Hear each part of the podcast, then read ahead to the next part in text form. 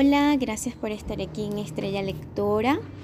Bueno, hoy iniciamos con el capítulo 2 del libro El poder del pensamiento flexible de Walter Rizzo. Y dice así, soy el dueño de la verdad, de un pensamiento dogmático a un pensamiento crítico. Podemos definir el dogmatismo como la incapacidad de dudar de lo que se cree, es decir, una clara manifestación de arrogancia intelectual o moral. Los dogmáticos son personas que aseguran estar en la posición de la verdad y haber alcanzado la certeza. ¿Quién no conoce alguno? Es verdad. Cierta vez leí que cuando le preguntaron a Carl Jung si tenía fe en Dios, respondió, no tengo fe, sino certeza. No me imagino teniendo una discusión abierta y flexible sobre la existencia de Dios con Jung o con personas con tal nivel de convencimiento, ya que para ellos la cuestión está definitivamente resuelta. Sí me ha tocado personas así. Una mente dogmática es aquella que vive anclada a sus creencias de manera radical, las cuales considera inamovibles y más allá del bien y del mal.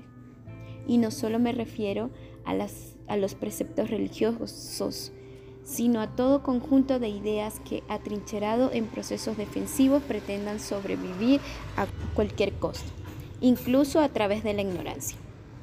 El cóctel retardatorio, dogmatismo, fundamentalismo y oscurantismo. Existen mentes fundamentalistas que piensan que las bases de sus creencias no son discutibles y hay menos y hay mentes oscurantistas que se oponen al progreso y a la difusión de la cultura propia y ajena. Generalmente ambos factores van juntos, especialmente en la conformación de sectas, sean estas religiosas, esotéricas, políticas, empresariales, mágicas o pseudocientíficas. Una mente sectaria es la que compagina el dogmatismo, el fundamentalismo y el oscurantismo en un estilo de vida destinado a estancar el desarrollo humano y personal. Soy dueño de la verdad, sería un dogmático.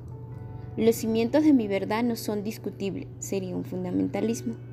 La difusión de información actualizada es peligrosa para los intereses personales o grupales, sería oscurantismo. Un ama de casa adinerada se sentía profundamente alterada y ansiosa debido a los constantes enfrentamientos que mantenía con los dos empleados domésticos que trabajaban en su casa.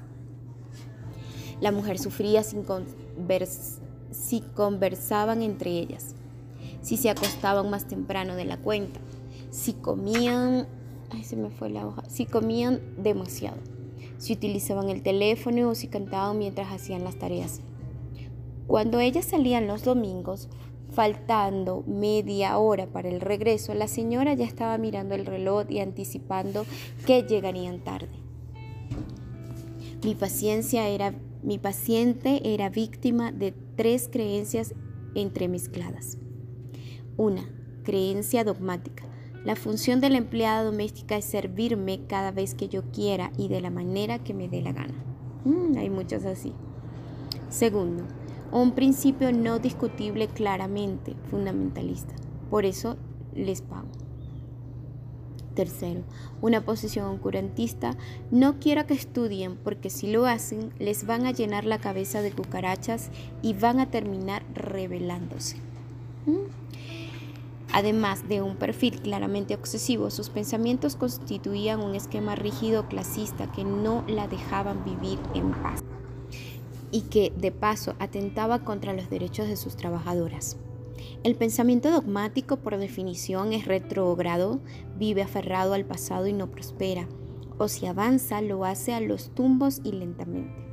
La mayoría de los seres humanos guardamos en nuestra mente algunos rasgos representativos de una edad media individual, lugares oscuros y absolutistas que se oponen tosudamente a la razón y que hemos ido construyendo a lo largo de nuestra vida. Las supersticiones, fanatismo, irracionalidades o arbitrariedades van echando raíces y creando una tradición absolutista difícil de erradicar. Para ser flexible, ¿no crees que haya alguna diferencia entre una alucinación y una demostración científica, entre la superstición y un conocimiento sistemático? ¿Tendrán la misma validez y credibilidad las explicaciones de un delirante que las de una persona racional? Si te atrae el relativismo radical y el todo vale, terminarás por meter en el mismo saco cualquier afirmación. Siento desilusionarte, pues la flexibilidad no asume que existen tantas verdades como gente hay, sencillamente porque la verdad, entre comillas, es una abstracción, un horizonte al cual apuntamos, quizás como una quimera o una preferencia. En cambio, lo que sí puedes considerar como verdadero o falso son las proposiciones y los enunciados que las personas esgriman sobre las cosas. Puedes afirmar con seguridad que el cenicero está sobre la mesa o que la lámpara está apagada. Sin embargo, tu afirmación podría ser falsa. Podrías estar afiebrado o haber visto mal. Bastaría con que otros también observen si el cenicero está allí donde dijiste. Esa sería la verdad consensuada sobre la posición del cenicero. En la película Una mente brillante, perdón, pero pasa mucho auto y sí me hacen ruido. En la película Una mente brillante, el protagonista utiliza un método práctico, científico, para saber si está alucinando o no. Preguntarle a otros, ¿tú lo ves? Entonces, la mente flexible se opone a un relativismo fanático donde cualquier cosa es verdad y nada es mentira. Un paciente con un prejuicio sexista defendía sus distorsiones con la trillada frase, esta es mi verdad, como si se tratara de un bien ganancial y la hubiera adquirido en cualquier tienda. Respuesta, puede que sea tu verdad, pero estás equivocado.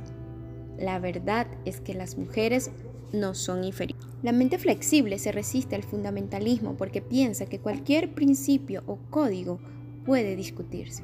No acepta el dogmatismo porque el absolutismo se opone a la realidad y a las leyes de la probabilidad. Puedes estar equivocado. Y repudia el oscurantismo debido a que la falta de información te sumerge en la más grasa ignorancia. Muy cierto esto. La esencia del pensamiento dogmático. Pero, ¿cómo identificarlo entonces?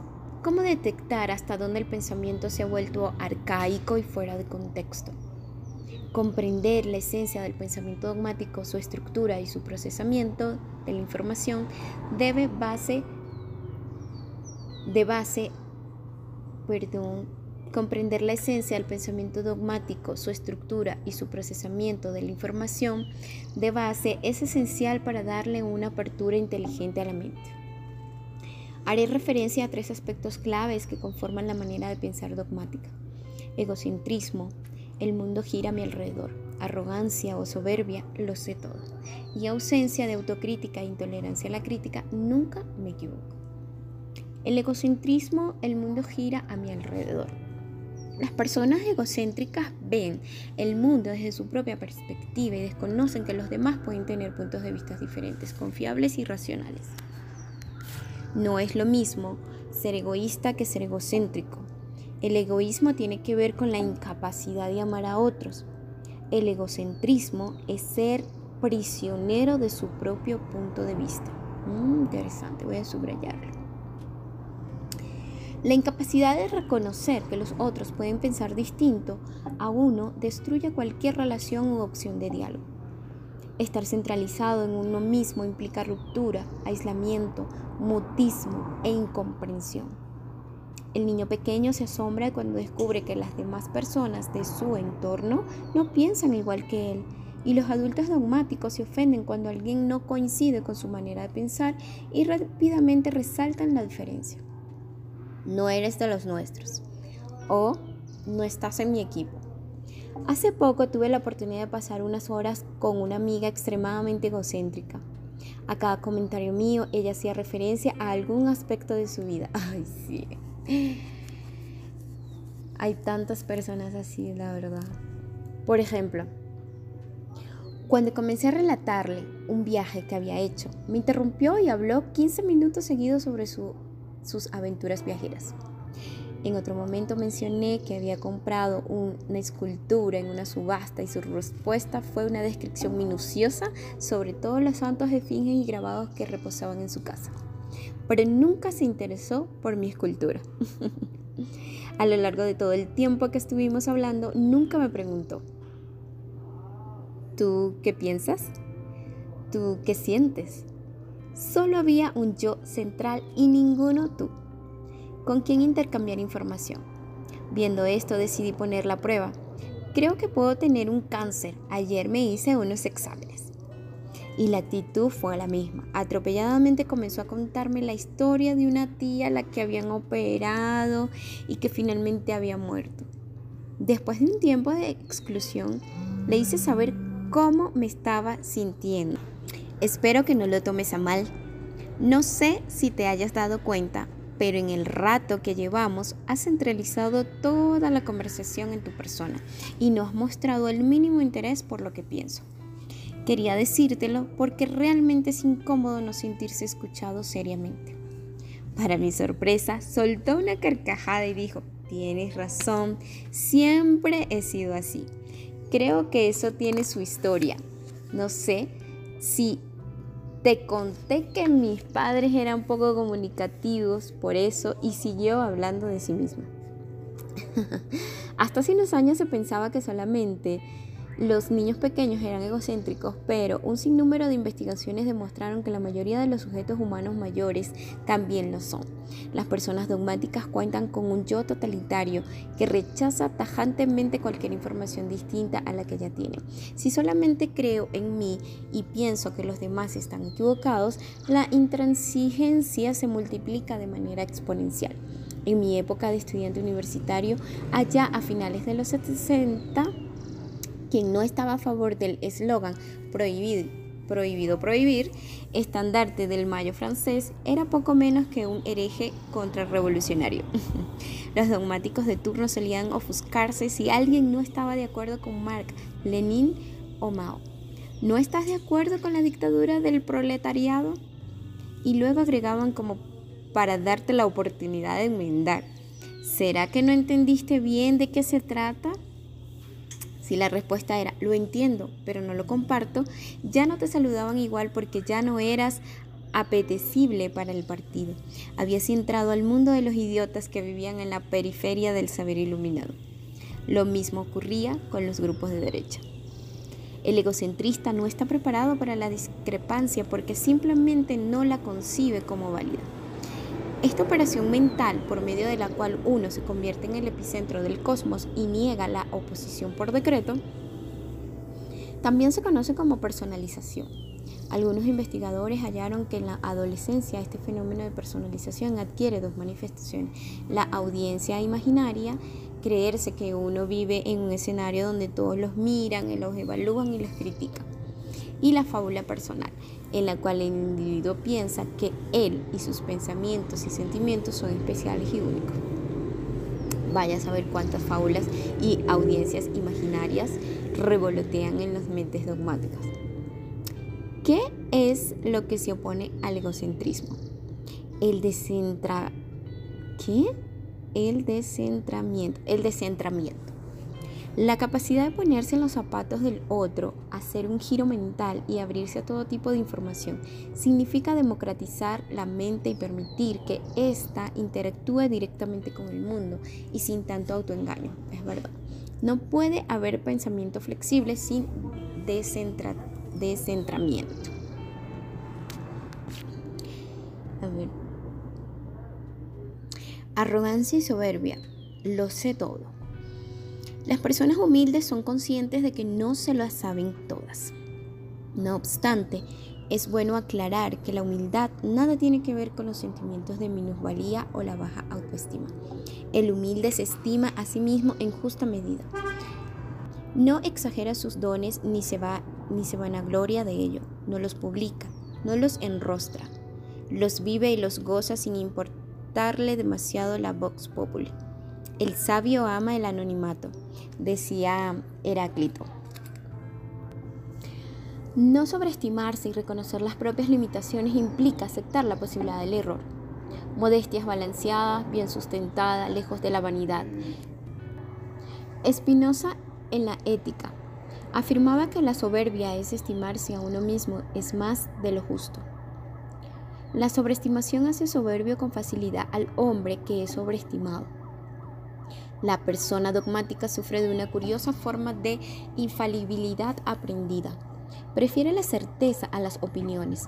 La palabra opinión fue utilizada por Platón para designar un tipo de saber aproximado que se encuentra entre el conocimiento propiamente dicho y la ignorancia. Repito, la humildad es ser consciente de la propia insuficiencia. En psicología cognitiva, la actitud dogmática se define como un esquema maladaptativo cuyo contenido gira alrededor de una idea fija. Soy dueña de la verdad, la cual se manifiesta en, en una doble conclusión. Yo tengo la razón y tú estás equivocado. Conozco a una persona que se cita a sí misma como prueba de validez de sus afirmaciones, como yo dije en el simposio de 1995, y cuando un día alguien le hizo caer en cuenta de lo que estaba haciendo, replicó, pero es verdad, yo lo dije. Maestro de sí mismo, dándose cátedra a partir de su propio saber. Quien diga que la masturbación intelectual no existe, no sabe de qué está hablando. Ay, este escritor puso unas palabras, Dios mío. Cuentan que en cierta ocasión un maestro puso en evidencia a sus discípulos, utilizando la siguiente estratagema. Entregó a cada asistente una hoja de papel y les pidió que anotaran en ella la longitud exacta de la sala en la que se encontraba. La mayoría escribió cifras cercanas a los 5 metros y algunos agregaron entre paréntesis la palabra aproximadamente. Luego de observar cuidadosamente las respuestas, el maestro dijo, Nadie ha dado la respuesta correcta. ¿Cuál es? Preguntaron los alumnos. Y el maestro, la respuesta correcta es, no lo sé. He repetido este ejercicio infinidad de veces en terapia de grupo y no me deja de sorprender el impacto que produce en las personas algo tan sencillo. En realidad, no hemos sido educados para aceptar la propia ignorancia sin, avergonzarnos por ello. Obviamente, no estoy haciendo una apología a la barbarie, más bien intento mostrar que el no sé es liberador, porque no aleja de la competencia narcisista. Desde hace siglos la sociedad occidental ha premiado y alabado a los que exhiben sus conocimientos y se pavonean por medio de ellos. Pero un verdadero sabio, un Sócrates cualquiera, si es que hay otro, Insistirá una y otra vez en que su sabiduría no es otra cosa que la conciencia de sus propios límites. Interesante, voy a subrayar, la sabiduría no es otra cosa que la conciencia de sus propios límites. La duda progresista, no retardataria y bien manejada induce un sentido de modestia y es un buen remedio, si no el mejor, para la testadrudez. No ser presuntuoso de las propias creencias, valores o ideologías nos exime de la vanidad intelectual y el desgaste que implica querer ser, querer siempre tener razón. ¿Habrá mayor paz que saber perder o no estar interesado en sobresalir? Seguramente sí. Schopenhauer, con relación a la obsesión de ganar por ganar, afirmaba, la vanidad innata, especialmente susceptible en la tocante a las capacidades intelectuales, se niega a admitir que lo que hemos afirmado resulte ser falso y cierto lo expuesto por el adversario. En este caso, todo lo que uno tendría que hacer es esforzarse por juzgar correctamente, para lo cual tendría que pensar primero y hablar después. Cierra comillas. Pensar primero y hablar después. Cuando alguien está contradiciéndonos en algún foro o mesa redonda, lo que solemos hacer es anotar compulsivamente que vamos a contestarle a nuestro interlocutor de turno, sin esperar siquiera a que el otro termine de explicar sus ideas. Es verdad, la mente dogmática no escucha, no es receptiva, sino defensiva. Sus energías se orientan más a preparar el contraataque que a modificar los desaciertos. Esto parece que estuviera describiendo en la asamblea. Es imposible que la información entre libremente a un sistema hinchado por la pedantería. Debo confesar que cuando me invitan a dar una conferencia y leen mi currículum vitan, me siento un tanto incómodo. Lo que en realidad me preocupa es que los asistentes se queden pegados a la hoja de vida, aunque la mía no tiene nada de apabullante, y no a los contenidos que van a exponerse. Algunos conferencistas me han expresado la misma inquietud. Es evidente que para muchos es más importante quién habla y no qué se dice. Es muy cierto esto y siempre he querido hacer un experimento sobre este tema y lo sugiero por si alguien se anima a llevarlo a cabo. se trata de invitar a un grupo de expositores a un ciclo de conferencias anónimas, ubicarlos tras bambalinas y que empiecen a hablar sin haber leído su currículum antes. De esta manera el auditorio no estaría predispuesto a magnificar o menospreciar las ideas expuestas. Si no podemos ver la pinta del expositor ni sabemos quién es ningún sentido, quién es en ningún sentido, quizás apreciemos mejor el mensaje. Entonces, me asalta una pregunta de investigación. ¿Qué pasaría si lo que escuchamos nos parece genial y después nos damos cuenta de que el invitado es alguien sin mayor instrucción? Sería interesante ver eso. O al revés, ¿Cómo nos sentiríamos si luego de mostrarnos indignados por las ridículas opiniones del invitado, nos diéramos cuenta de que es una eminencia en el tema? ¿Mm? Recuerdo el caso de un colega que era criticado por sus compañeros profesionales debido a que sus escritos eran considerados muy superficiales. En cierta ocasión hubo una fiesta en su casa y muchos quedaron impresionados por la cantidad de libros que poseía. Además, estaba suscrito a varias revistas internacionales, algunas de las cuales ni siquiera se hallaban en la universidad. Lo sorprendente fue el cambio de opinión de algunos luego de la reunión, de un día para el otro. El hombre había dejado de ser superficial y empezaron a ver cosas interesantes en sus artículos y a recalcar lo bien informado que estaba. Independientemente de la profundidad o no de mi colega, lo que quiero señalar es el impacto insospechado que produjo el número de libros y lo reciente de las publicaciones. Eso no me cabe en la cabeza. Los libros de consulta son una ayuda, pero creer que el saber es directamente proporcional al número de textos almacenados o a la cantidad de bases de datos utilizadas es confundir referencias con conocimiento e información con sabiduría. Muy cierto. Atribuir un valor a alguien implica asignar una excelencia o una virtud que no hace referencia al tener, sino al ser. El dogmático cree que vale por lo que tiene, por su patrimonio moral, religioso, político, científico o ideológico, y que esa posesión lo asciende por encima de los demás mortales. Uy, un profesor me dijo una vez, no sé qué pasa, no encuentro discípulos. Los dos nos quedamos en silencio por un rato mientras tomábamos un café. Al rato le pregunté, ¿no será que necesitas un maestro? Todavía me esquivaba cuando me ve por los pasillos de la universidad. ¿Qué se opone a la arrogancia y a la soberbia? La virtud de la humildad, la cual consiste en reconocer a sí mismo tal como uno es, sin sobrevalorarse ni despreciarse. Si el descentramiento nos permite viajar hacia otra persona y conocerla, la humildad nos permite aprender de ella.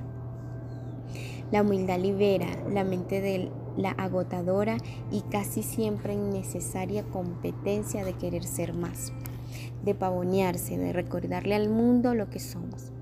La modestia, decía Jean, de la inocencia. Yo diría que además nos acerca al asombro. No puede haber pensamiento flexible sin humildad. Ahora vamos con ausencia de autocrítica e intolerancia a la crítica. Entre comillas, nunca me equivoco. Un pensamiento sin conciencia de sus limitaciones es un pensamiento incompleto. Mantener una actitud crítica saludable significa no aceptar ideas o doctrinas sin haberlas sometido antes a un análisis cuidadoso donde se pueda evaluar su verdad, su falsedad o las dudas que ellas surgen. Las personas que no le temen a la crítica son inconformistas y poseen la dosis de incredulidad necesaria para acceder a todo tipo de información sin escandalizarse ni ofenderse. Dudar de todo, dudar frente a la afirmación y la negación. Afirmaban los escépticos, quienes sostenían que todo pensamiento es incierto y que no tenemos acceso a la verdad definitiva. En el siglo XX, Sexto Empírico, quizás el mayor divulgador del escepticismo antiguo, sostenía que la duda y cierto relativismo no solo eran el mejor antídoto los dogmáticos, sino que permitían alcanzar la tranquilidad del alma, que para ellos no era otra cosa que la indiferencia. ¿Qué es la autocrítica? Examinar las propias creencias, valores y comportamientos y descubrir lo inútil, lo absurdo o lo peligroso de nuestra manera de pensar. Sospechar razonablemente de uno mismo permite rasgar el velo de las apariencias y ampliar el autoconocimiento. La autocrítica no debe ser necesariamente destructiva. No se trata de castigarse despiadadamente como lo haría una persona obsesiva buscando el rendimiento perfecto. Abrir la mente a la autoobservación y a la autoevaluación inteligente significa dejar entrar la duda razonable y someterse al fuero de la razón. ¿Mm? Me gusta, voy a subrayarle y ponerlo en el para los griegos, la suspensión o la interrupción del juicio era una condición imprescindible para describir lo nuevo o comprender la realidad en la cual se está inmerso. El procedimiento consistía en poner las creencias o los valores entre paréntesis por un instante para poder deliberar libremente. Nada de prejuicios, nada de esquemas preventivos, solo escucha activa no significaba renunciar a las propias convicciones, porque ellas seguían latentes. Se trataba más bien de darle oportunidad a las posiciones contrarias. La suspensión del juicio como método facilita la posibilidad de situarse en el terreno del supuesto adversario y aceptar momentáneamente los principios del otro para conocer la doctrina rival desde adentro. Cuando era estudiante de psicología, posiblemente debido a que venía de estudiar ingeniería electrónica, asumí desde los primeros semestres una posición antipsicoanalítica, la cual expresaba cada vez que podía. No me gustaba mucho Freud porque sus postulados me parecían poco científicos. Un día el profesor de filosofía de la ciencia, también criticó, también crítico del psicoanálisis, me hizo la siguiente recomendación. Tú puedes pensar como quieras. Sin embargo, me parece importante que antes de criticar un modelo, lo conozcas bien. Te invito a que estudies más la teoría psicoanalítica, que te acerques a ella y la palpes desde adentro. Y después sí, toma tu decisión. Seguí su consejo al pie de la letra, revisé mis opiniones y profundicé el tema durante bastante tiempo. Finalmente me mantuve en la decisión de no adscribirme al psicoanálisis, pero mi postura y esta vez tenía otras connotaciones. Estaba más fundamentada y había sido producto de una deliberación seria y racional. No solo había respetado al psicoanálisis, sino a mí mismo. ¿Qué se opone a la autoindulgencia de un yo que es incapaz de revisarse a sí mismo? La autocrítica, autoobservación y autoevaluación. Una mente asustadiza nunca se pone a prueba, así el costo sea el error o la ignorancia. Pensar sobre lo que pensamos, analizar lo que analizamos, examinar lo que examinamos, ver nuestra mente en acción, de manera completa y sin tanta benevolencia cómplice. ¿Qué se opone a la complacencia del dogmatismo para consigo mismo? La duda el sano escepticismo. Esa es la vacuna o el antídoto para las falsas certezas. No puede haber pensamiento flexible sin autocrítica. Para ser flexible, uno, practica el descentramiento cada vez que puedas, intenta hacer un giro y ponte en el lugar del otro. Conviértelo en una costumbre. ¿Qué sentirá? ¿Qué pensará? ¿Cómo habrá llegado a esas conclusiones? ¿Cómo se sentirá el otro? Aceptar que uno no es el centro del universo es romper el ordenamiento mental de la rigidez. Flexibilidad es integración. Rigidez es exclusión. ¿Estás consciente de tu propia insuficiencia o te has creído el cuento de que te las sabes todas? Tienes que desinflar el ego para ser flexible, porque la humildad nace de la necesidad de saber y explorar el mundo. El no sé te impulsa, el lo sé todo paraliza tu pensamiento. Es mejor no sentirse Dios. Eso es demasiada carga. Mm, muy cierto. Tercero, si eres capaz y si la valentía te aguanta, trata de observar lo bueno y lo malo en ti. No esperes a que otros te digan que torciste el camino. Cae en cuenta tú mismo. Auto-obsérvate. Sencillamente porque se te dio la gana. No hay flexibilidad sin revisión a fondo, sin pasar el antivirus para mentes retrógradas. Ejecutar el análisis de todo el sistema. No lo dudes, aprieta la tecla que diga OK, echa a rodar el programa de autocrítica. Al principio te sentirás incómodo, pero al cabo de un tiempo habrás creado la maravillosa costumbre de no dejar entrar al dogmatismo a tu vida. Bueno, eh, vamos a dejarlo hasta acá. Ya llevamos 30, casi 31 minutos.